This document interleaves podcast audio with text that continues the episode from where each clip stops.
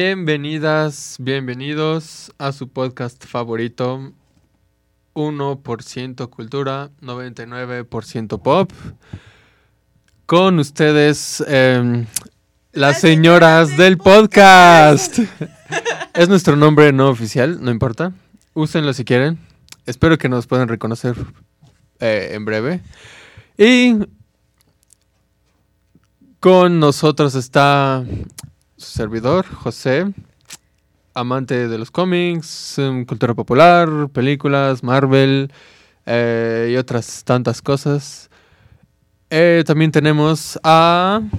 Soy Charles, eh, ingeniero desempleado, también fan de los videojuegos, música, amo Endgame y pues también está aquí. Claudia, solo Claudia. mi corazón está roto después de la maravillosa batalla en Winterfell. No puedo más después de Endgame. Todo está roto ahora y no sé qué hacer con mi vida. Eh, pero no importa, no importa. Aquí estamos como cada 15 días presentándoles un nuevo episodio de nuestro maravilloso podcast sobre cultura pop y otras cosas. Eh, en esta ocasión queremos hablar de un tema que nos tiene con un poquito de controversia, el live action.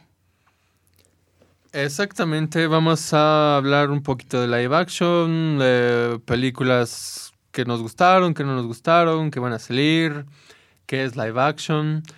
Pero mm, antes de todo esto, es, es necesario hablar, es imperativo decir un poco de Endgame, ¿no? Yo creo. Es una película increíble, acaba de salir, está en boca de todos. Y si no la has visto, sáltate los próximos tres minutos porque van a haber spoilers. spoilers. Big ass, ¿ok? Carlos. Eh, bueno, pues, ajá, Endgame eh, juntó un montón de dinero así en los cinco días desde que se estrenó. Eh, creo que 1.200 millones de dólares. es. la película, bueno, está en la posición 18 de las películas más taquilleras, tan solo en cinco días. Yo siento que va por el trasero de Avatar, que está en el primer lugar con 2.700 millones. y pues sí, la película me gustó bastante. a diferencia de los demás, creo que no me dolió tanto la muerte de Tony. Eh, amé la escena de todas las superheroínas juntas. Esa escena creo que fue hermosa. también. Y pues sí, ¿tú qué pensaste, Claudia? A mí me gustó mucho. Yo, la verdad es que la muerte de Tony no la lamento. Creo que fue una muerte que, o sea, no necesaria, pero si lo hubieran dejado vivo después de, después de ese chasqueo de dedos me hubiera parecido demasiado. O sea, realmente la escena anterior, o sea, donde le quita las, las gemas del infinito a Thanos, yo o sea, grité. Grité en la sala, la verdad, grité y me gustan muchísimo los memes que están saliendo. Muchísimo. Este, lo mismo, ¿no? La, la escena donde todas se juntan, de que, ¿cómo vas a pasar todo ese campo? Y llegan todas de ah, que... Valkyria, Capitana Marvel, todas. todas. Y e, esa, esa escena me gustó mucho. He escuchado que hay personas a las que no les late tanto el hecho de que, de que Capitana Marvel no haya tenido como un papel más activo, pero creo que en el mismo guion te lo dejan saber, ¿no? Varias veces ella hace la aclaración de que lo que está pasando en la Tierra está pasando en todos lados y que tiene muchas cosas que hacer, entonces no se la va a pasar en la Tierra viendo qué pedo. ¿No? Y, también creo que era como demasiado pronto como para ponerla en un papel tan grande. O sea, al fin y al cabo, la película de Iron Man la tenemos desde hace 10 años, ¿no? Tenemos un personaje que se ha construido este, en mucho tiempo y como que de pronto ya película nueva, superheroína, ganamos todos, mm, sí hubiera sido como, como no tan agradable para mí, la verdad. A mí, a mí también me agradó que hubieran acabado con Tony. Eh, creo que era bueno, como bien lo dices, él inició esta onda y creo que era justo que él acabara con la misma, la misma línea. Eh, también algo que me gustó mucho fue que por fin Capitán América estuvo feliz, ¿no? En su época, con sus televisiones de bulbos y toda la cosa. bailando este swing con Peggy en los 70 o 50, no sé. 40, lo que sea. Me, me, me, me gustó que. Me gustó que, que, sí, como que ya le dieron el final feliz que, que, se merecía, ¿no? Sí, por fin. Pero ahí surge una pregunta muy cabrona. ¿Dónde dejó el martillo? Exacto. Yo, yo, mm. yo pensé en eso, dije, se fue con el martillo y regresó sin el martillo. Pues es que yo quiero creer que fue a donde sacó la gema roja, no recuerdo cuál es. Y pues ahí se lo aventó a torno de, bueno, ya nos llevamos el martillo y la, gema. ¿no? No, no es la. Oh, fuck. Bueno, el- Ok. Claudia busca qué gema es. Eh, otra escena que me gustó mucho fue la de Wanda, que, que Mm. Thanos, así puedes ver el miedo en sus ojos, cómo pide ayuda porque siente que pues Wanda lo va a matar. Sí. Esa escena igual está muy genial. Siento que es un personaje al que igual le deberían dar un poquito más de importancia. Sí, definitivo. Eh, y me gustó eso de que, como dice Claudia, la Capitana Marvel no fue como la que llegó a salvar el día, fue más como parte del equipo. Eh, a pesar de que soporta el cabezazo de Thanos y ni siquiera parpadea. Uh, sí. Cuando Thanos le pega con la gema, pues sale volando como cualquier Sí, y aparte le, le pega con la gema del poder, o sea, no es que le, le pegó nomás así, ¿sabes? Le pegó con una gema. Eh, la gema roja es la gema de la realidad, Ok. la que estaba en el éter y que le sacaron a la Jane. A Natalie Portman. Que por cierto, ¿no? Esa aparición súper breve, pero importante de la Natalie. Bueno, estaba leyendo que no grabó sus escenas. ¿Quién sabe? O sea, la verdad ¿En no serio? vi la noticia, pero ahí decía Natalie Portman no grabó sus escenas de Endgame. Las demás actrices obviamente sí regresaron. Ok. Pero yo sabía que ella como que ya no tenía mucho que Sí, ver ella con dijo ese que no. universo. Ujú. Ajá. ¿Por qué Aunque será, fue la premier de la película, entonces, no sé. Pues estuvo en dos. Digo, fue parte importante en, en la segunda de Thor, ¿no? Pero sí, bueno. sí, sí, tuvo un papel importante. Yo, yo creo que también en, en tanto viaje del tiempo y tantas cosas que hicieron, yo creo ahí despertaron Algo. no algo. Ajá, ajá. No sé, yo creo que movieron algo en algún punto del universo y eso puede, o para mí, sería un, buena, un buen parteaguas para la próxima fase de, de Marvel, ¿no? No sé. Pues ya, sí. ya veremos. Sí, todo el viaje del Cap que no vemos, seguro que, que vamos a ver no unas debía. partes. ¿No? Eh, la escena que también me gustó mucho es cuando llega eh, Bruce con, con la... Ah, ¿Cómo se llama? La hechicera superior, suprema. Ah, con Tilda Ah, Swinton. sí. Ajá, con Tilda Swinton y le dice como me voy a llevar el ojo de Agamotto y Tilda de que a ver, vamos a volver a empezar esta conversación. ¿No? Esa parte me gusta mucho porque también explican muy bien esta cuestión de qué pasa si quitas una gema Mm. con el tiempo, ¿no? O sea, Mm. como que no, o sea, no es que no pase nada, es que hay que regresarlas. Sí, esto está muy bien explicado como el entramado espacio-tiempo-realidad, ¿no? que, que gobiernan las gemas del infinito. Y bueno. Carlos. Creo que siempre que hacen como viajes en el tiempo y eso en las películas, las cosas se complican demasiado. Y yo, como dice José, creo que en los próximos, no sé, 10 años, 20 películas que hagan, eh, vamos a ver las consecuencias de todo lo que pasó en esta película y todo lo que hicieron para matar a Thanos. Que igual ya había visto teorías que había gente diciendo que Thanos era como el gato de un malo más grande. Ok. Entonces, eh, bueno, gato por Sí, decirlo. sí, de no, no, entendí, entendí. Sí, sí, sí. Eh. Pero pues sí, a ver qué sigue. Ahorita nada más falta Spider-Man y se cierra esta fase y en agosto me parece que anuncian las películas nuevas y pues a ver qué sigue. Pues sí, seguramente Marvel nos tiene preparados algo igualmente fascinante. Y bueno, ahora lo que nos trae el día de hoy a este estudio, live action. ¿Qué es live action, Carlos? Claudia, explíquenos. Bueno, pues yo, según, bueno, es que la definición que encontré y lo que busqué en internet estaba como ambiguo.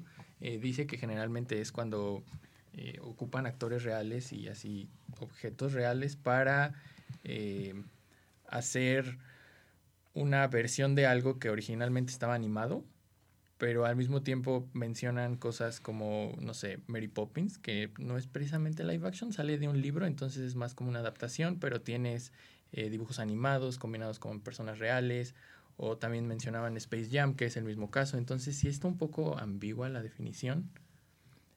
Eh, no sé tú qué pienses, Claudia.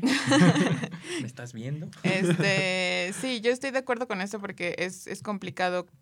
Yo supongo que es como los, los géneros en el cine, ¿no? Cualquiera. Es difícil como meter una película específicamente en una cajita de género sin que tenga elementos de otro, ¿no? Entonces a lo mejor con el live action pasa lo mismo. Eh, hablábamos también de esta película, ¿no? ¿Quién mató a Roger Rabbit? Que es, es, es una película que también combina estos elementos, ¿no? Pero que o sea, sí que creo que en este episodio lo importante es centrarnos en nuestras maravillosas películas live action, pero de Disney. En un siguiente episodio vamos a estar discutiendo más sobre estas películas este, de, de, de otro, de otras categorías, de otras productoras. Pero eh, ahorita sí, empezamos con, con Disney. ¿Qué Disney. les parece? Me parece bien. Yo creo que tiene una larga, larga, muy larga lista de aciertos y no tan muy buenas películas. Eh, me parece que la primera no es muy conocida. Aquí el compañero Carlitos nos va a hacer favor de mencionarla. Eh, pues la primera película yo la verdad no sabía ni que existía, pero es una adaptación de El libro de la selva en 1994, que por lo que leí eh, alguien la estaba haciendo y Disney metió su cuchara y le dio más dinero y entonces se volvió una, la primera adaptación live action de Disney. Eh, pues no le fue muy bien, por lo que vi, tiene, tuvo un presupuesto de 30 millones de dólares y solo juntó 43. Entonces, pues supongo que es una de las razones por las que pues ya no ni siquiera es mencionada, ¿no? Todos creen que esto empezó con Alicia, pero no, empezó hace 25 años con el libro de la selva. Sí, yo ni siquiera tenía idea de que esta película existiera. Es y bueno, con razón, ni siquiera le fue muy bien. Y yo creo que no tiene comparación a, la versión animada, ¿no?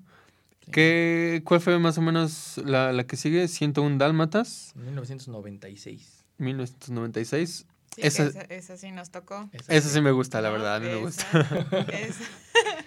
que es, es, es de las películas que tiene peor crítica a nivel profesional. O sea, los críticos dijeron que, que, era una película terrible, pero en taquilla le fue muy bien es una película que recaudó muchísimo dinero y que gustó mucho a las audiencias, no a los críticos, ¿no? De nuevo. Y que también tiene una secuela por ahí adelante, pero tampoco a nadie le gustó. Mm, no, la una está mucho mejor, la verdad. Yo, yo no he visto la animada. No sé. ¿No has visto la animada? No, no, para mí esta es la, la buena. Este, yo creo que igual por eso me gusta tanto, no sé. Pero bueno. Porque es tu único referente. Sí, claro, tal vez. Pero está buena, o sea, ¿a poco no? No sé qué le ven los críticos, están mal. Quien nos esté escuchando crítico de cine, por favor, este, piensa otra vez. Sí, porque sabemos que nuestra audiencia está llena de críticos profesionales. Lo sabemos, lo sabemos.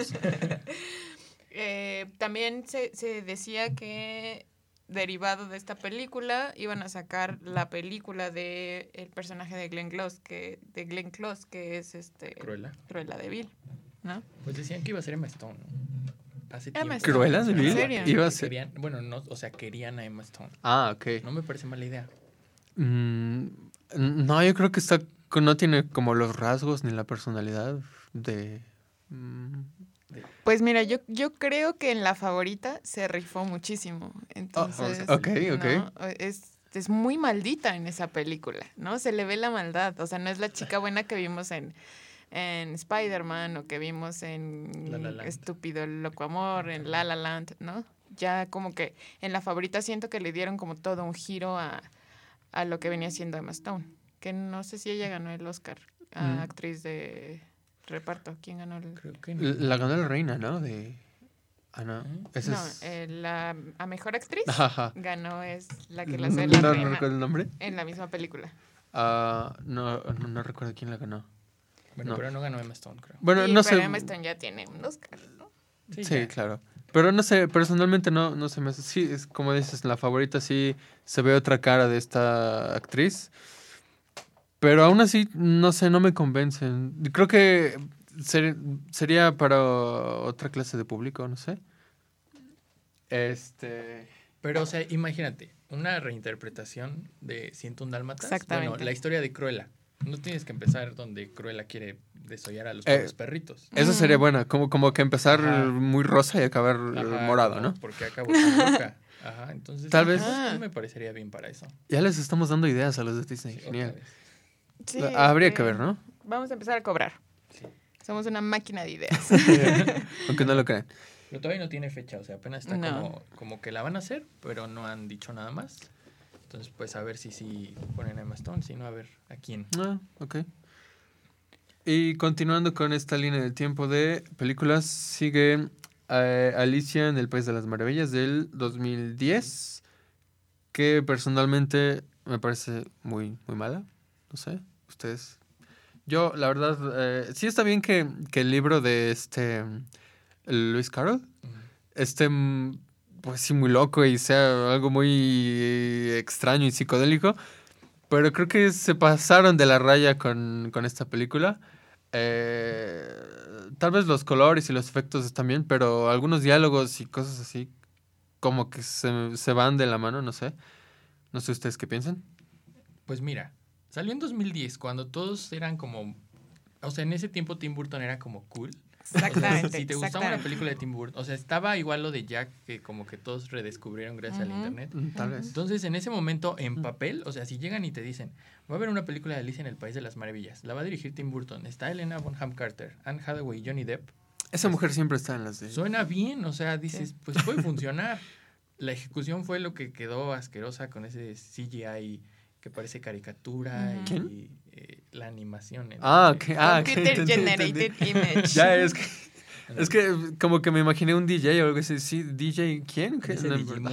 Exacto. Entonces, ajá, o sea, en papel era una buena idea. Ya la ejecución, pues, eh, deja bastante que desear. Pero en ese momento, pues, que estábamos en la prepa, era como cool que te gustara. Ah, no sé. Entonces, pues, no estaba tan mal. Ya el tiempo igual no ayudó y envejeció bastante mal la película. Nada, nada, nada. Sí. Pues yo creo que, o sea, a lo mejor em, hablar de, de, esta película como una mala película siento que es como muy grande, ¿no? Yo creo que, o sea, en, el, en cuestiones de cast, por ejemplo, de, ¿cómo se dice? De reparto, tiene, como dices, Carlos, muchos aciertos, ¿no? En cuestión de diálogo, yo ahí eh, me inclino más a pensar que es una película que está hecha para adolescentes niños, ¿no? O sea, mm, niños, entiéndase, personitas como de 12 años en adelante, ¿no? O sea, tampoco de que vas a llegar, llevar a tus hijos de 5 a ver Alicia en el País de las Maravillas. Este, y sí, ¿no? La fama que había precedido, que precede a Tim Burton, y por eso creo que esto es importante, ¿no? Porque después viene a dirigir Dumbo. Entonces no es como, o sea, realmente yo creo que si, si Alicia, la primera parte, hubiese resultado como en un flop de taquilla, hubiese sido este, una película que no hubiese valido la pena para el estudio, entonces creo que Tim no hubiera estado en, en, la película, pues en Dumbo, vaya. Creo también que, este, o sea, los conflictos que había tenido Tim haciendo, este, Batman, por ejemplo, ¿no? Que ya decían que Batman había, eh, se había obscurecido muchísimo, que las historias ya no tenían sentido, que de dónde habían salido esos Batman, o sea, muchas cosas, ¿no? Pero yo creo que lo que hizo Tim Burton a lo largo de todos estos años de su carrera es establecer un universo, ¿no? O sea, si tú ves algún tipo de arte y no dice Tim Burton, sabes que es de él por el estilo, ¿no? Ya, ya sabes, ¿no? Entonces yo creo que eso era lo que él buscaba y que se logró en esta película. Si al fin y al cabo le encargaron una película en live action de Alicia, él entregó y fue un éxito. ¿No? Ok, ok. Una opinión muy bien fundamentada de la señorita Claudia. No, sí, sí. No, no, o sea, sí tiene razón. Creo que su estilo, su, su arte es muy, muy característico. Se puede eh, ver desde el espacio. Eh, no, sí, o sea, o sea sus, sus personajes hasta cierto punto son como muy similares, no sé. La, las historias, pues sí, muy macabras. Yo, yo ahorita que, que dijiste esto de, de que no llevarías a un niño de 5 años a ver esta película, recuerdo esta escena donde sale la cabeza del rey, que, que era el papá de la reina, ¿no? En un charco de sangre, algo así. O sea, sí está como que el trasfondo, no sé, oscuro, ¿no? Muy peculiar. Sí. Eh, pero bueno, no sé, yo igual, insisto que ahí la debieron de haber pensado mejor, en la historia sobre todo. Eh, los efectos, los colores, me parecen bien, solamente la historia es, no sé, no, no me parece la mejor, pero bueno, ya. Bueno, y la que sigue es Maleficent, esta película que salió en 2014. Eh, protagonizada por Angelina Jolie, que todos estaban como muy emocionados porque es como de esas actrices que están hechas para ese papel. Eh, es una reinterpretación, como le decíamos hace rato, de la historia de la Bella Durmiente y es esta mujer dolida y explican por qué ella de repente odia a todos y así. Entonces, este, pues le fue bien en taquilla. Bueno, tuvo un presupuesto como de 260 millones de dólares y juntó 758. O sea, le fue tan bien que ya la segunda parte sale ahorita en octubre. ¿Ah, en serio? Sí. Wow. Y pues sí, ustedes no sé qué piensen de esa película. Yo creo que no la deberían de explotar, que con una ya estaría bien, ¿no? O sea, explicaron como el origen o lo que quieras y ya que se quede ahí. Es eh, un mal muy común en esto, ¿no? Como en Alicia en el País de las Maravillas, la dos ni siquiera la vi, ¿no? Yo creo que no le fue tan bien, pero es lo mismo, no deberían de pecar de avaros, eh, ya con una... Para mí sería suficiente, no sé. ¿Tú qué dices, Clau? Yo, a mí la verdad, la, la primera parte de Maléfica no me gustó, pero para nada. O sea, siento que fue un desperdicio de mi tiempo, sinceramente. O sea, no me, no me contó una historia nueva, Me entiendo que, que como el auge de la historia haya sido este beso de amor, no amor de pareja, ¿no? Sino que es, es un amor más bien fraternal, un amor de familia. Es, ese concepto me gusta mucho, pero siento que eh, pensar que primero tus villanas salen de un conflicto amoroso, ¿no? ¿no? No tienes otra forma de generar villanas más que a través del pinche conflicto de pareja de toda la vida. Entonces, como, a ver, a ver, esa historia ya me la han contado un chorro de veces, ¿no? La típica mujer eh, que la dejan, se amarga, se vuelve loca, ¿no? Porque eso es lo que hacemos las mujeres, nos amargamos y nos volvemos locas. Estamos aquí contra nuestra voluntad, por si se lo estaban preguntando. Este, entonces me parece, me parece ahí que, que, fue nada más como, sí, a ver, vamos a llenar esto, esta historia queda perfecta porque es una historia que ya conocemos y entonces nos vamos por ahí. Creo también que, o sea, el hecho de que tengamos a una mujer como Angelina Jolie representando el personaje de Maléfica, pues daba ciertas señales, ¿no? De que iba a ser un personaje este, autosuficiente, independiente, ¿sabes? Y resultó que no. o sea, era lo que, lo que yo esperaba, ¿no? O sea, yo esperaba una eh, un personaje como los que ha hecho Angelina Jolie, no como la, la, la personaje dolida. Es, eso la verdad me, me sobró bastante. Eh, de nuevo, el final me parece muy atinado, me parece que está muy cool esto del, del amor entre, entre eh, personas que no son familia, pero que está ahí, ¿no? Que no nada más el amor se obtiene a través de una pareja. Pero yo creo que lo pudieron haber echado muchísimas más ganas, sinceramente. A lo mejor en la parte 2 nos entregan como ya este algo más elaborado. Yo ah. espero, sinceramente yo espero. Yo lo dudo. Tengo la esperanza, sincera. Disney, si me estás escuchando, yo tengo esperanza. Nos están escuchando. Pues me van a escuchar quejarme otra vez. oh, que sí lo van a hacer. Yo, no, no. No, no, yo creo que también se colgaron un poco de esta fama de Angelina Jolie, muchísimo. Eh, creo que en parte la decepción es, como lo dices, eh, pues que este papel le va en, eh, digamos, sin ver la película le va, ¿no? Ya cuando ves la historia y todo eso, no, no está adecuado para ella, no sé. Pues sí, o sea, la película a mí pues ni me va ni me viene. Es como de las más X que, que han salido ahorita. ¿Escuchaste Disney? ¿Escuchaste, Angelina? Este, eh, pues sí, es como de las más X. Yo la verdad esperaba más, como dice Claudia, esperaba otra historia un poquito de, pues más fuerte, ¿no? De una mujer así como necesitada de amor, sino quería alguien como ajá, la lastimaron, ahora va a matar a todos. No, es como, bueno, no soy tan mala, este, y así. Eh, un poco emocionalmente necesitada la pinta, ¿no? Así como, sí, sí, sí. Así, y Angelina Jolie, pues, como persona no te da esa impresión y creo que, como dice José, de entrada parece el personaje hecho para ella, pero la historia como que no daba. Pues sí. Mm, eh, bueno, un, a ver qué nos eh, depara el futuro con esta película. La siguiente en nuestra línea del tiempo sería Cenicienta del 2015. 2015, por si no teníamos suficientes películas de Cenicienta. Eh, a ver, hábleme de esta, yo no la recuerdo. Eh, la protagonista es esta chica, ¿cómo se llama? Ay, rayos. Y sale Rob Stark, por cierto. ah, ¿en serio? No. Sí, ¿Quién, es, ¿Quién es? Es el príncipe. Bueno, bueno, pero... ¿El príncipe Rob Stark? Sí. ¿No es Richard Maiden? Ah, no es. No. no. ¿Qué? bueno, en lo que nos ponemos de acuerdo. En este podcast hacemos nuestra investigación documental a tiempo. Sí, de pero, Sí. No, de hecho, la, la, verdad esa película yo no la he visto. Pero lo único que sé es que Kate Blanchett es la madrastra. Y eso me parece muy genial. No sé si de verdad haya, eh, no sé, llenado el papel y lo haya hecho bien o el personaje estaba bien escrito o algo así. Eh, pero pues me pareció un acierto. Yo, creo que también le va, ¿no? Es bueno, o sea, no, es como que me voy a echar un café con Kate Blanchett, pero se ve como de carácter fuerte, ¿no? ¿Cómo no? Si es nuestra amiga. O sea, se ve como que si, si te la cierras en el tráfico, si, te, si se baja y te pega, ¿no? Pero honestamente esta película no, no me suena ¿Cómo, ¿Cuál es? ¿Quién, pues quién sale? Es que pasó un poquito sin pena ni gloria, ¿no? O sea, como que el problema con las historias de Cenicienta es que Cenicienta ya tiene mala fama. O sea, es la historia de la chica que este, es pobrecita y no, no tiene cómo salir de su situación culera, y entonces se va con el güey.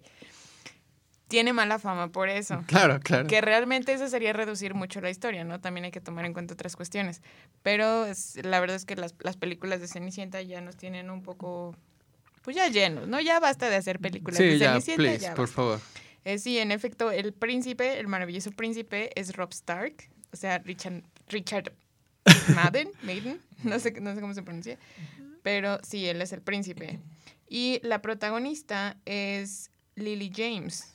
Lily James, ah, que... ¿Dónde más la vimos, José? No sé, pero ya recuerdo esta película.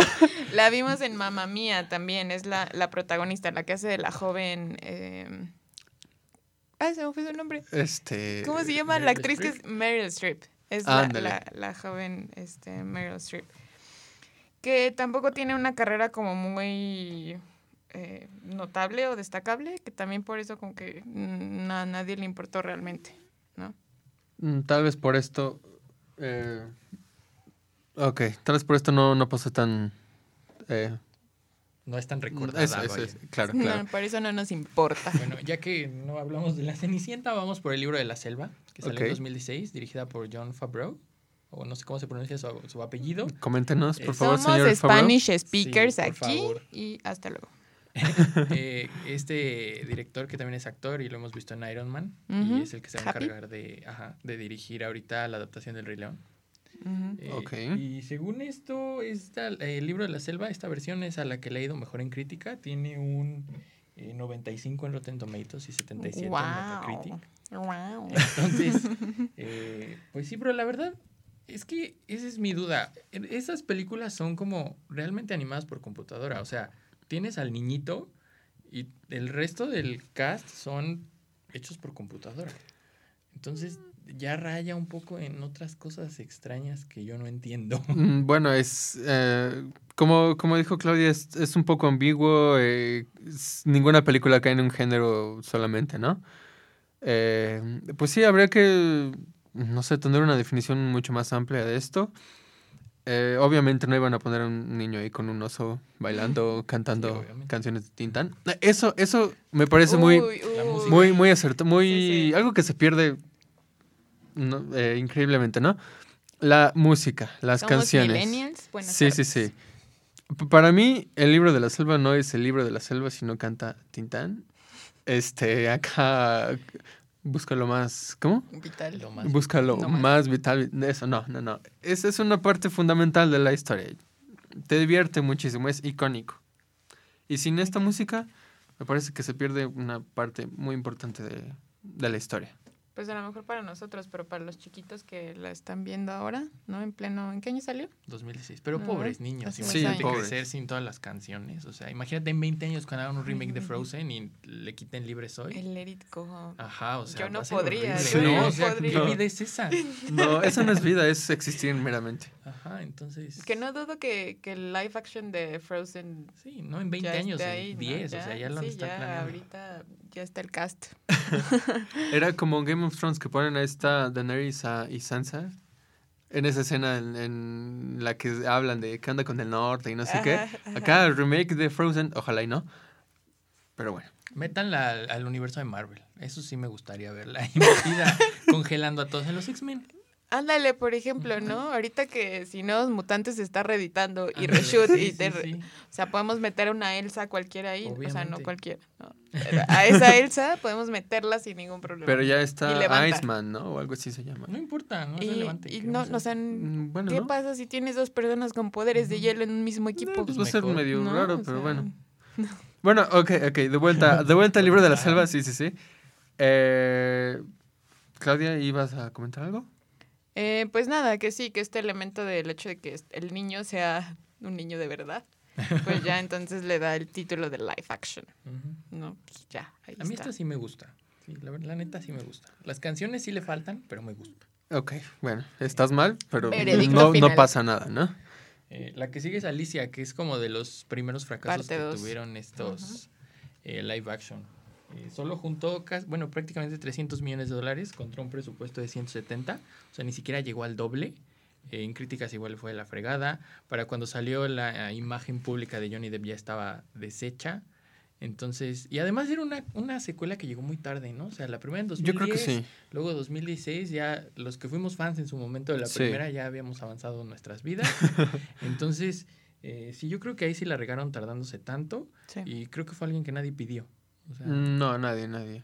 Yo, yo, creo que sí, se hubieran tardado unos tres, cuatro años a lo mucho para conservar como este hype donde estos actores... Eh, esta historia todavía estaba pues en, auge, no sé. Eh, dices que se la sacaron, ¿sí, ¿cuántos? ¿Diez años después? Seis años. Seis, años después, no, eso es demasiado. Sí, ya. Las, las audiencias no son las mismas, ¿no? Y pues si no me gustó la uno, pues menos voy a ver la dos, ¿no? ya tengo otras cosas que hacer. Estoy ocupada. Sí, sí, sí, por este, Sí, en este sentido, hablando sobre todo de, de, la imagen que tenía, que tenía, tiene Johnny Depp, ¿no? Con sus problemas con Amber Heard, que a ella la vimos en Aquaman, ¿no? Y había mucho hype con ella, pero volvemos a lo mismo, ¿no? Otra vez salen declaraciones de ella sobre el maltrato de, de Johnny Depp. Y el problema con esta película es que parte central del argumento estaba basado en el personaje del sombrerero. ¿no? Alicia tiene que, en, en, gran parte de la trama, ir por el sombrerero y decirle que, que se ponga las pilas, ¿no? Básicamente.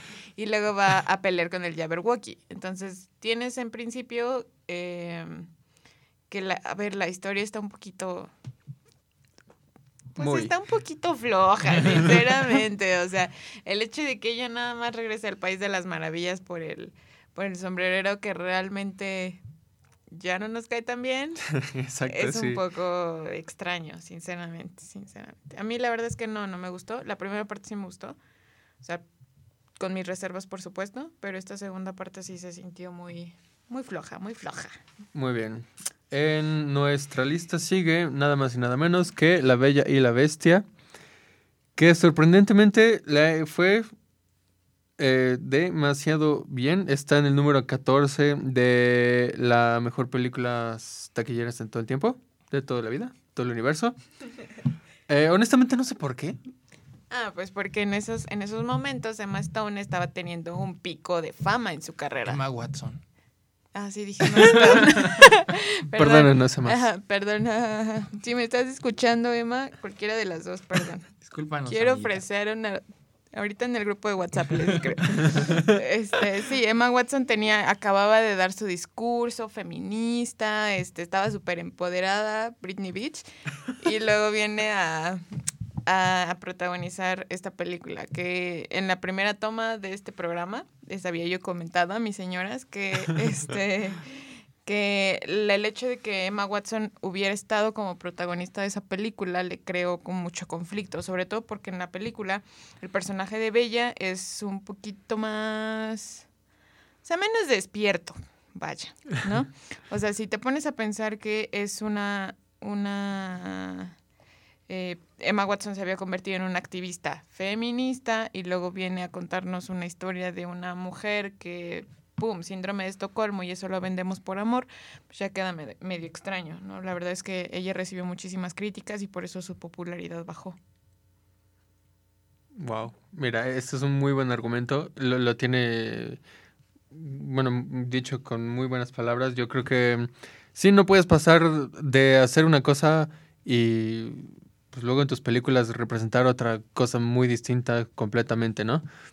Mm, yo creo que, como, como siempre, trataron de usar, o bueno, usaron muy bien la fama de esta actriz, como en Maléfica, como en muchas otras, para vender, ¿no? Eh, pero bueno, este es, este es un tema un poco más profundo que no hay que tocar por ahora, yo creo. ¿A ti qué te pareció, Carlitos? ¿La viste? Eh, sí, la vi. Está como. Eh, al principio me gustó, pero ya ahora a la distancia está como X la película. Eh, como muchas de las anteriores, es un copy-paste de la versión animada, o sea, todo es tal cual. Em, ¿Qué más? Ah, pues eh, es como, ahí se nota, es como de las películas en las que se nota que Disney como que tiene niveles para sus live action, o sea, eh, tienes las películas acá súper importantes que cuidan el cast, cuidan todo y les echan un chingo de promoción como La Bella y la Bestia, ahorita El Rey León, eh, por ejemplo, confirmaron que va a haber la sirenita, pero no dicen cuándo, pero se nota que le están cuidando un montón igual y que le van a echar un montón de dinero. Y tienes, eh, no sé, el de Christopher Robin, que creo es la que sigue, que pues la ah, aventaron en el cine y fue así, que a ver cómo le va, es Winnie Pooh, se ve bonita y X, ¿no? Entonces, pues sí, como que Disney cuida mucho a que le avienta así como su maquinota de, de marketing. Eh, y pues esta fue una de esas películas en la que veías hasta en la sopa cuando iba a salir, ¿no? Sí, sí, sí. Ok, en nuestra lista sigue Christopher Robin, como ya dijo Carlitos, en el... Nadie la no, pues, ni yo no, no sé qué, qué podríamos comentar sobre esto. Yo creo que nadie la vio por una razón, ¿no? No es buena. Porque no nos interesaba. Sinceramente no necesitábamos una película de Winnie Pooh a estas alturas. O sea, el, el, carácter, el personaje estaba ya más que muerto. Está en nuestra memoria definitivamente, sin duda. Pero ya no lo necesitábamos. ¿no? Yo creo y los, los valores que representaba en ese entonces creo que difícilmente pueden trasladarse a esta época moderna. Sí, sí, con, certeza. Yo creo que no. Esta ternura y inocencia y todas estas cosas, pues ya no son vigentes hasta estos días, ¿no? Yo creo el mundo es otro. y los que veían Winnie Pooh de, en caricaturas o no sé, pues ya ahorita ya como que ya estamos grandes. Sí, ya, ya. Mejor cuéntanos otras cosas, ¿no? No, no sé qué también le fue en taquilla. Eh, tenía un presupuesto de 70 millones y juntó 197.7 millones de dólares, así que... ¿Le pues, fue bien? ¿Le fue bien? Sí, le fue... O sea, para los estándares de esa película, 70 pues, no está mal. No, no está para nada Bueno, ok. Nos cerraron la maldita boca. y pues bueno, sigue Dumbo, que se estrenó oh, hace dos meses. Eh, que igual dicen es de los fracasos de Disney, eh, dirigido otra vez por Tim Burton, como decía Claudia hace rato, dicen que es mala, eh, ahorita le está yendo pues medio mal en taquilla, creo que lleva 330 millones, una cosa así, necesita juntar 500 para que Disney salga tablas de ahí, o sea, no pierda ni gane, o muy pocas ganancias, pero pues definitivamente no es un éxito. Yo me alegro de esto, creo que esta película no, no es la indicada para hacerla en live action, eh, creo que aquí también la música juega un papel fundamental, como en casi todas las películas de Disney. En lo personal, esa escena donde, donde alucina este Dumbo que está un poco tomado, ¿no? un poco tomado. un poco demasiado tomado. los viernes. Este, es, es un poco siniestra y yo creo que... Bueno, siniestro no es parte de la película, es emblemática esa escena. Claro. Y esta, me parece que esta, la música no, de nuevo, no forma parte de, pues de la película, ¿no? Pues yo vi la escena de los elefantes de la que hablas y está, o sea, comparada con la versión animada que está súper rara, bueno, súper loca, eh, está como muy suavizada, son burbujitas en el circo, así como muy X, no, definitivamente no se puede comparar con la versión original. Mm, ok, no, no. E, en, esta, en este sentido, sí, por favor, que, que, metan una o dos o tres o todas las canciones en el Rey León, que no sé cómo le van a hacer, pero por favor inténtenlo al menos, eh, porque sí es, es indispensable para Disney, ¿no? De esto se trata. No sé si Claudia quiere decir algo. Yo sinceramente creo que es un momento desafortunado para hacer un live action de Dumbo por las cuestiones, sobre todo del debate del uso de los animales en circos, ¿no? También. Sí, desde el gobierno de Miguel Ángel Mancera, por ejemplo, aquí en México se puso sobre la mesa el hecho de prohibir a los animales como espectáculo, o sea, como entretenimiento. Entonces, venir a hacer una película en pleno 2019 sobre explotación de los animales es como está mal hecho, realmente está mal hecho. Aparte, creo que, o sea, las personas que vimos Dumbo en su momento teníamos como referente estos animales del circo. ¿no? Los habíamos visto, nos habían tocado espectáculos de ese tipo, pero las generaciones de ahorita ya están poco relacionadas con este tipo de espectáculos, ¿no? Ya se usa muchísimo menos, ya eh, más bien se denuncia como cuestiones de maltrato, maltrato animal. Entonces creo que es poco atinado haberla hecho. Yo creo que eso con certeza se refleja en, en las taquillas, le fue mal. Y ojalá hice un mensaje para productores, directores, que no... Que nos escuchan. Que nos escuchan. No, no, yo iba a decir que, no hagan esta clase de cosas, que nos den historias nuevas o historias vigentes.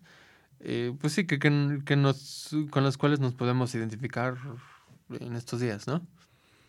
Ok, eh, pues me parece que esa es la última o... bueno, antes de cerrarlo, okay, pues, era lo que les decía la otra vez, que eh, son historias que ya se probaron, que funcionan y que obviamente tienes audiencias nuevas que están dispuestas a verlas. A lo mejor un niño de 5 años no vio la primera versión de Dumbo y le va a llamar la atención ver esta, lo que es muy triste. Pero pues son historias que saben que van a jalar dinero. Digo, a lo mejor Dumbo demostró que igual ya lo saturaron un poquito y que la gente está empezando a hartarse, pero pues sí, o sea, son historias que ya funcionaron una vez, ¿por qué no van a funcionar otra vez, no?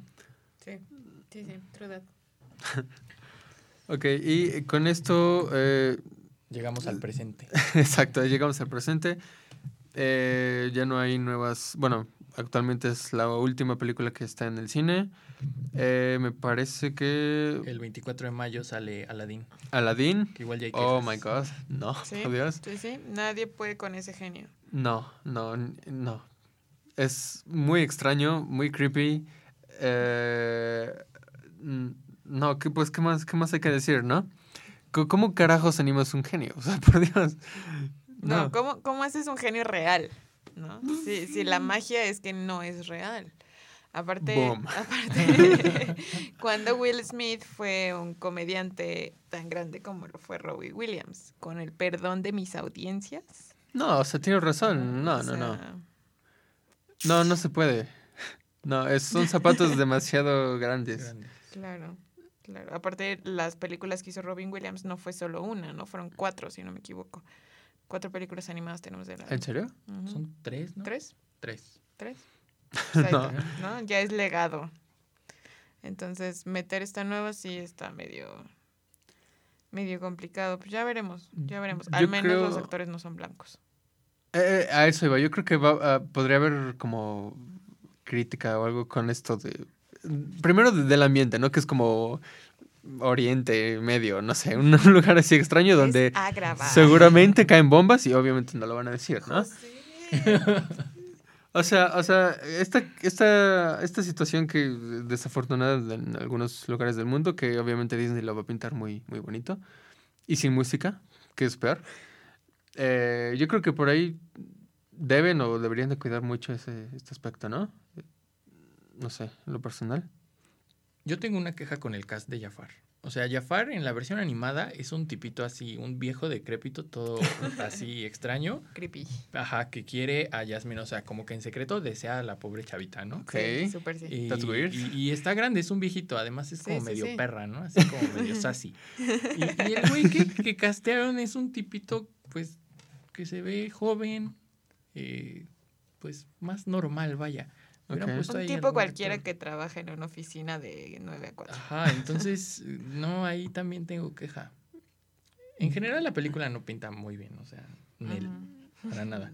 Sí, yo creo que sí, desde ahorita que todavía ni sale, este, ya hay muchas quejas y mucha controversia con esto, pues deberían de esperar muy poca, muy poca taquilla, ¿no? Por favor, hagan algo diferente. Denos historias que valgan la pena, por el amor de Dios. Esto, esto así simplemente no funciona. Es la misma historia. No, no, no. Ok, uh, moving on, ¿no? ¿Qué, qué, qué más? Bueno, en julio tenemos El Rey León, el 19 de julio, que es lo que decíamos, están saturando bien cañón. En marzo Dumbo, mayo Aladdin y julio Dumbo, digo, julio El Rey León. Ya déjenos en paz. Sí, no manches. además, que ahí volvemos a caer en lo mismo. Es una película animada por computadora, o sea, no ahí no tienes ni un solo actor real. Esa es mi queja, va a ser siempre mi queja. Pero, sí, tienes razón. Eh, igual, lo que dice José de las canciones, me parece que habían confirmado que la canción de Scar, la de Listos Ya, iba a quedar fuera. Ah. Es la más oscura, ¿no? Yo creo. Ajá, pero ya están igual lavando mucho las historias para los niñitos de ahorita. Sí. O sea, Bambi sería como su mamá se perdió, no la mataron. Oh, Dios, no. Entonces. tu mamá te fue por cigarros. Ajá. Entonces sí ya las están como limpiando demasiado y así, porque pues si nosotros pudimos vivir con ese tipo de cosas, ¿por qué los estamos niños de bien, tenemos un podcast. Mírenos, nosotros podemos, ustedes pueden, o sea, el mundo no está tan mal, ¿no? Yo, yo puedo ver uh, morir a, ¿cómo es Mufasa? Mufasa. Mufasa, sí, diez veces y no voy a llorar hasta la segunda, ¿no? No pasa nada. Son, son, son, son cosas, sí, pues trágicas, oscuras, feas, pero pues así es la vida, ¿no? Así son las historias, así tienen que ser. no, no las, no las laven, no las disminuyan. Échenoslas, échenoslas. Sí, por favor, o sea, please. Eh, y en, bueno, ¿ya quieren decir algo más del Rey León? Nada, basta, basta, basta, basta, Y bueno, en octubre tenemos otra, que es Maleficados. Mi regalo de cumpleaños. Es tu regalo de cumpleaños, Claudia. Que nadie sabía cuándo iba a salir, pero hace como dos meses fue así como de sorpresa, sale este año y sale en octubre. Ah, no, sí, eh, ya, ya es demasiadas películas por un año, ¿no? Sí, basta. No, al menos creen un poquito de expectativa o no sé. Yo no le auguro nada bueno a estas. Pues es que ahorita Disney está como on fire, ¿no? Porque son estas, aparte las de Marvel, aparte pues, todo. Star Wars. Star Wars. Malditos, tienen todo, ¿cierto? Sí, ahorita está muy cabrón todo. Como que solo quieren dinero. Y se los vamos a dar. Obviamente. Por Star Wars, yo creo. Bueno. En noviembre, no estoy muy seguro de esta, pero parece que en noviembre el servicio de streaming de Disney se estrena con la versión live action de La Dama y el Vagabundo. ¡Buh! Películas de perros. no, niño de los noventas, domingo, Canal 5. Sí. Película de perros segura. Y perro que sabe hablar, aparte de todo. O sabe jugar fútbol o una cosa así rara. béisbol o algo así. Básquetbol está un poco cabrón, ¿no? Ah, Pero hay una seguro que hay una. un Golden Retriever que juega ¿En serio? okay. Jesus. bueno, basta. Esto ya tiene triple tabú doble. No, no, no puede ser. Ya, no, no necesitamos más películas de perros que hablan, no sé, o que tienen amoríos. Basta. no, no, no, ya, ya. Por favor, hagan algo diferente. No, no sé, no sé qué cosa, pero otra cosa. No, no, no. Y pues sí, o sea, esa es como la última de este año y luego parece que en marzo viene Mulan, que sí va a tener actores asiáticos. ¡Qué nervios! Controversia. Pero es que ya es demasiado, o sea, son como cinco o seis películas en menos de un año. Yo siento que les va a terminar lastimando más que ayudando. ¿Explotando en la cara? Sí, horrible. Es, demasiado. sí. ya tienen suficiente con, con Marvel, con Star Wars, ya que hagan algo bien. Bueno, Marvel lo han hecho bien, eh, Star Wars hay más o menos. Eh, no, yo creo que se están eh, viendo muy codiciosos con estas películas. Ya no tienen, no tienen forma. No sé, no. No, please.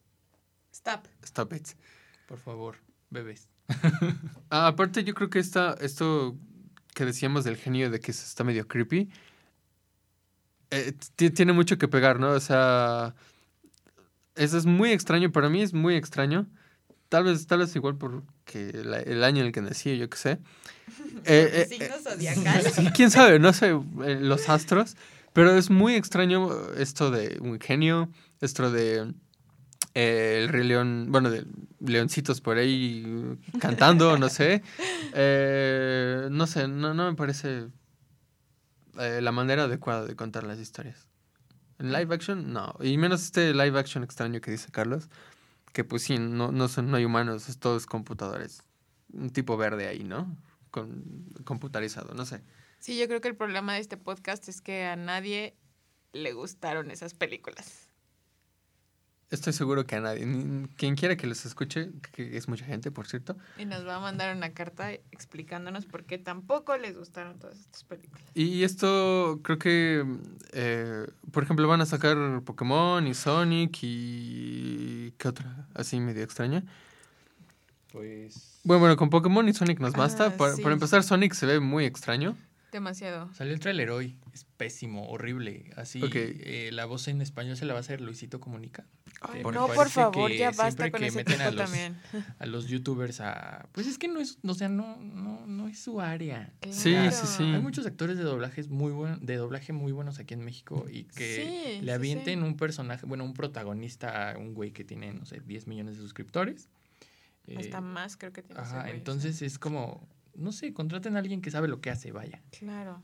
Aparte, sí, como dices, o sea, la escuela de doblaje mexicano es una escuela primero que, que tiene sea, tiene grandes figuras, número uno. Número dos, es una, es una industria también que se está, que está como siempre en la oscuridad. ¿No? Los doblajes se, se admiran cuando se hace por un actor, ¿no? Por ejemplo, Eugenio Derbez, cuando empezó a hacer el doblaje del burro de Shrek, con que toda la gente estaba flipada. Pero nos olvidamos de que detrás hay mucha gente haciendo doblaje. Y si comparamos el doblaje que se hace aquí en México con el de España, por ejemplo, o sea, el de México se lo lleva de calle por muchísimo. O sea, son actores que incluso hacen teatro aquí en México, ¿no? No son actores que que como dices, no salieron de YouTube con 10 millones de seguidores. Y no significa que ser youtuber es, no esté mal, simplemente es eso, ¿no? Son diferentes áreas de énfasis. Entonces, a ver, que no le pides a un plomero que te haga una puerta. Eh, ¿Quién mm. sabe? bueno, Carlos sí. bueno, Carlos está mal, mejor dicho, no Carlos se va a la banca. No, no, no, no, no. Eh, sí, lo que dice Claudia está perfectamente bien dicho. Eh, de nuevo se están colgando de la fama de alguien más para tratar de ganar más dinero en la tequilla, lo cual les va a resultar muy mal, yo lo sé, tengo poderes. para empezar, Sonic es como, o sea, ¿cuál es el último juego de Sonic que jugaron? Nadie sabe, están olvidados. Este personaje, pues sí anda por ahí, ¿no? Tal vez salió en Wreck-It Ralph y ya, ¿no?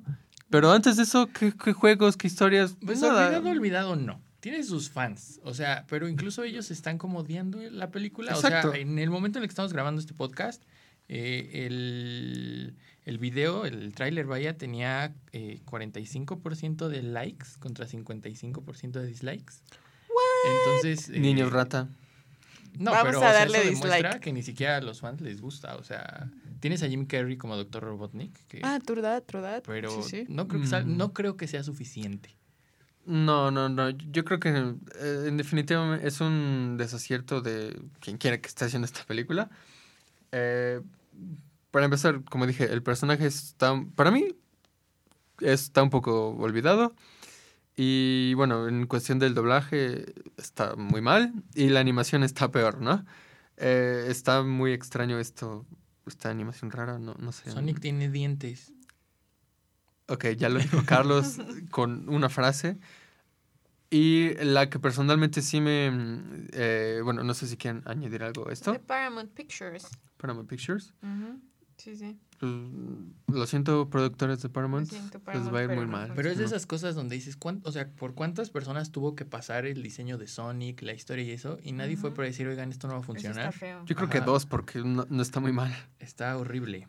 Pero bueno, no sé si quieren añadir algo a esta mm, atrocidad. Yo creo que un problema también sería como la reputación últimamente que tiene Jim Carrey.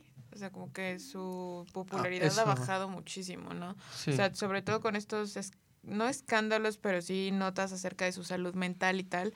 Como que, o sea, la, la época dorada de Jim Carrey fue a principios de los noventas, ¿no? Y ahorita, pues sí, nada más es de nuevo venta de nostalgia, ¿no? También el, el mismo personaje de Sonic, realmente, de Sonic, realmente nadie, nadie lo pidió. O sea, nadie estaba pidiendo, haznos una película live action de Sonic. Sí, no. Nadie lo pidió. Está olvidado los juegos quién sabe quién los jugó. vamos a hablar de temas más, más amigables. Como Detective Pikachu. Como Detective Pikachu. Oh, yes. Aquí tenemos a nuestro experto en Pokémon, Carlos. Habla. bueno, primero, eh, el episodio pasado me equivoqué. Confundí a Robert De Niro con Danny DeVito. Al que querían que hiciera la voz de Pikachu era Danny DeVito. Y fue al que le preguntaron que, que si lo haría y dijo que, pues, quién era Pikachu, ¿no? Sigue estando mal, de todas maneras. Eh, pues sí, la película pinta bastante bien. Los que ya hay como primeras reacciones y dicen que pues sí está, está bien hecha, y eh, crearon el mundo bien. La verdad se ve que sí le echaron ganitas, eh, como que tiene corazón la película. Sí, sí, sí, los Pokémon se ven increíbles. O sea, cuidaron, como que sí se fijaron en todo este universo alrededor de los juegos, del anime y todo esto, y, y, se ve que hicieron todo ese universo con, pues con cuidado, ¿no? Tenemos a Ryan Reynolds como la voz de Pikachu, eh, que eso a Claudia no le gusta, por cierto. A Claudia no le gusta. Tenemos a Justice Smith, que es el protagonista, y esta historia que está basada en un juego de 3DS que salió en 2017. Eh, vamos a ver a Mewtwo. Eh, tenemos a Rita Ora, que a mí se me hace muy mm. raro. ¿Quién? Rita Ora, una cantante como que no termina de pegar, pero ahí está. Ok. sí, sí. Eh, por ejemplo, a mí se me hace muy raro ahorita ir a Burger King y ver cosas de Pokémon ahí, o que esté la canción ahorita de Rita Ora con Kaigo, que igual es como o sea, no había visto esto desde como el 98. Entonces sí es como medio extraño para mí ver otra vez a Pokémon en todas partes. Y yo creo que está muy cool porque, o sea, desde, el, desde que salió Pokémon Go, por ejemplo, el, el, o sea, la explosión que fue Pokémon Go, ¿no? Fans aquí, excepto Carlos. Nivel 37. Este, nivel 35. Este, desde que salió Pokémon Go, la gente que vimos Pokémon como anime, ¿no? En Canal 5, por supuesto este, empezamos a recordar estos años de nostalgia, ¿no? Y fue, fue algo que decía Carlos en nuestra primera edición de este episodio, era precisamente que no solo hay Pokémones de primera generación, sino hay Pokémones de las cuatro generaciones, ¿no? Y eso se agradece, ¿no? Infinitamente. Y creo que eso es algo que hicieron muy bien eh, con Detective y Pikachu ahorita, ¿no? Que hicieron como, empezamos con el hype de Pokémon Go, después sale eh, Pokémon Let's Go, si no me equivoco. Este, y ahorita tenemos la entrega de Detective Pikachu, ¿no? O sea, no salió de la nada, sino que Pokémon ha estado en, nuestras bocas desde, desde hace un par de años. Claro, gracias a Pokémon Go, que en lo personal a Carlitos no le gusta, pero, pero insisto, creo que es un juego muy innovador, este que sí fue un boom en, en el día que salió, todo el mundo estaba jugando como si fueran fans. 2016. 2016, ¿en serio? ¿Tan sí, poco 2016, tiempo? sí, tiene poco tiempo que salió. ese día hubo paz mundial, no sé, fue algo de verdad muy distinto y no creo que a nadie se le haya ocurrido hacer algo, algo así. Bueno, de hecho hay un juego parecido de estos tipos de Niantic, Niantic. Eh, no recuerdo cómo se llama, pero eh, también tienes que salir, caminar y hacer cosas. Obviamente no es de Pokémon, es otra, otra premisa distinta. De hecho hay uno de Jurassic World. ¿Pero fue antes o después de esto? Después. Ah, pues ahí está. O sea, también quisieron usar la fama de esto. Ok, ok, no, ya, está bien, está bien. Sí, la gente estaba descargando pirata, estaba descargando pirata el, el APK de Pokémon Go. O sea, había mucha gente que estaba jugando Pokémon Go en México antes de que saliera la app oficial. Así de grande era el hype. Así como yo, por, o sea, me delato, ¿no? Y, ¡Ah, Pokémon pirata! y bueno, sí, está, está muy bien, yo creo, este, esta especie de hype que le han estado dando. Eh, creo que esta película sí la pidieron, o sea, se ve que hay fans todavía, como nosotros que lo vieron en su infancia. Diablos, yo lo vi hoy en la mañana, ¿no? Este, en un capítulo de Pokémon. Y sí, es, es una historia que, que agrada. Bueno, esta historia en particular yo creo va a ser totalmente nueva o muy nueva. El juego del que menciona Carlos no creo que sea tan conocido. Y sí, me parece que esta es la única que va a pintar bien live action en este año. Eh, Además de que se hablaba que estaban ya desarrollando una secuela, o sea, así de confiados están. De que va a funcionar. ajá, y de que quieren hacer como un universo de Pokémon. Qué nervios, vamos, vamos. Desarrollar películas eh, igual eh, basadas en rojo y azul, y supongo que nos iríamos ahí oro y plata y bla, bla, bla. Por favor, no sean tan greedy as bastards. No, sí, por favor, yo quiero una película de Red and Blue y todo eso. No, no, no, no. A mí me parece que, que, con. O sea, también no hay que aborazarse, ¿no? Una película, dos, está bien. No demasiadas. O si al menos háganlo muy bien. Uh, no sé, no sé. No, no, no, quiero, no pensar mal. Pero bueno. No sé ustedes qué quieran agregar de, de Detective Pikachu. Eh, pues qué emoción. Espero que le vaya bien. sí, yo también. Vamos todos, vamos, vamos. Todos, todos, todos. Y pues ya. Bueno. Bueno, y bueno, con estos comentarios finales cerramos esta segunda edición de nuestro super mega podcast. 1% cultura, 99% pop. Espero que los hayamos entretenido esta hora. Y escúchenos de nuevo, por favor. Vayan y chequen el episodio anterior si no lo han, si no lo han escuchado. Y síganos en Spotify y en... ¿Qué más estamos? ¿En iTunes? Estamos en Spotify, en Apple Podcast, estamos en eh, Anchor, que es nuestra plataforma host. Y de ahí todas las que se vinculen automáticamente. También nos pueden seguir en Instagram, donde estaremos subiendo contenido relacionado a lo que hablamos aquí para tener una guía visual. Y pues nada. Gracias. Nos vemos en 15 días. Gracias. Gracias y tengan suerte. Adiós.